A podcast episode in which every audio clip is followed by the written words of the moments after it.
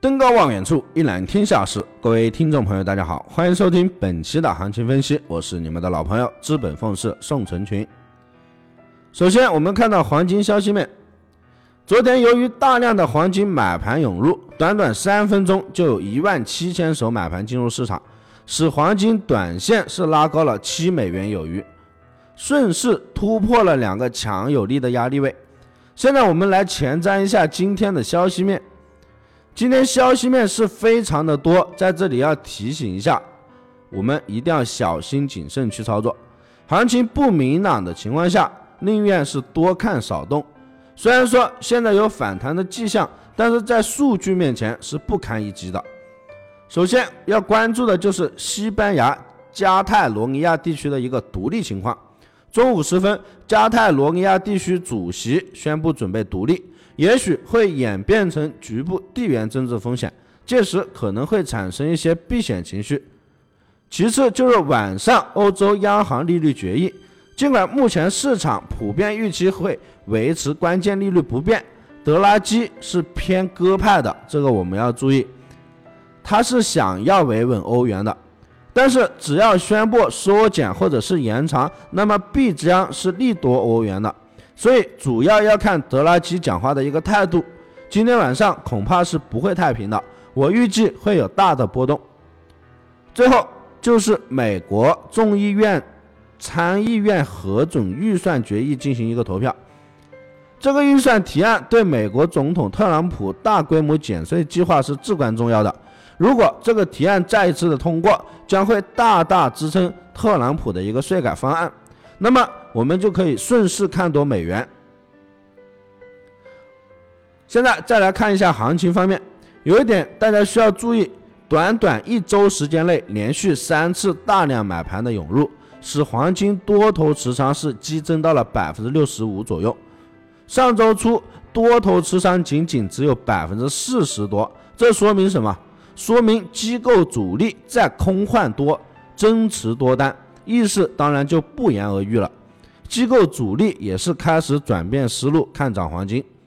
综上所述，操作起来尽量我们还是以低多为主，关键要密切的去关注一千二百八十二到一千二百八十四这里的一个压力情况，这里是日内多空的一个分界，不破就很有可能是继续回踩。破位了，可能是继续找压力位，届时我们也会在盘中实时的做行一个布局。有跟上特别指导的朋友呢，等实时提示就可以操作。再看到原油方面，昨天高位震荡仍然是没有突破前期高点，完成一个蓄量，短线围绕五十二点四附近承压之后回踩，确认了五十一点九零的支撑。基本上就是零点五美元的波幅震荡了一天，最终日图是仍然收盘小阴 K 线，日图处于上涨当中的蓄势，随时都有放量的可能。目前就是时间点的一个问题，长时间的整理是看好多头向上的一个放量的。结合回踩的空间来看，低点在逐渐的抬高，而多次测试高点突破的一个几率就是在在在加大。而此前连续回踩都是快速收复，日图并没有收低的一个迹象，边回踩边收复完成一个蓄势，四小时也是处于一个台阶上升的一个整理，虽然迟迟没有放量，但是也算是强势，主要回调低点是越来越高，持续在高位强势整理的一个蓄势，结合小时图昨天整理之后。今日是继续看多头冲高的，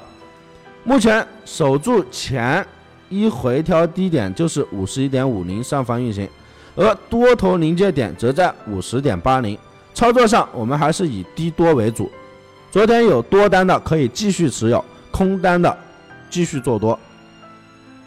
本团队专注市场动态，解读世界经济要闻，对原油、黄金有深入的研究。我会尽我所能，以我多年的研究经验，带领大家走在市场的前端，给到大家帮助。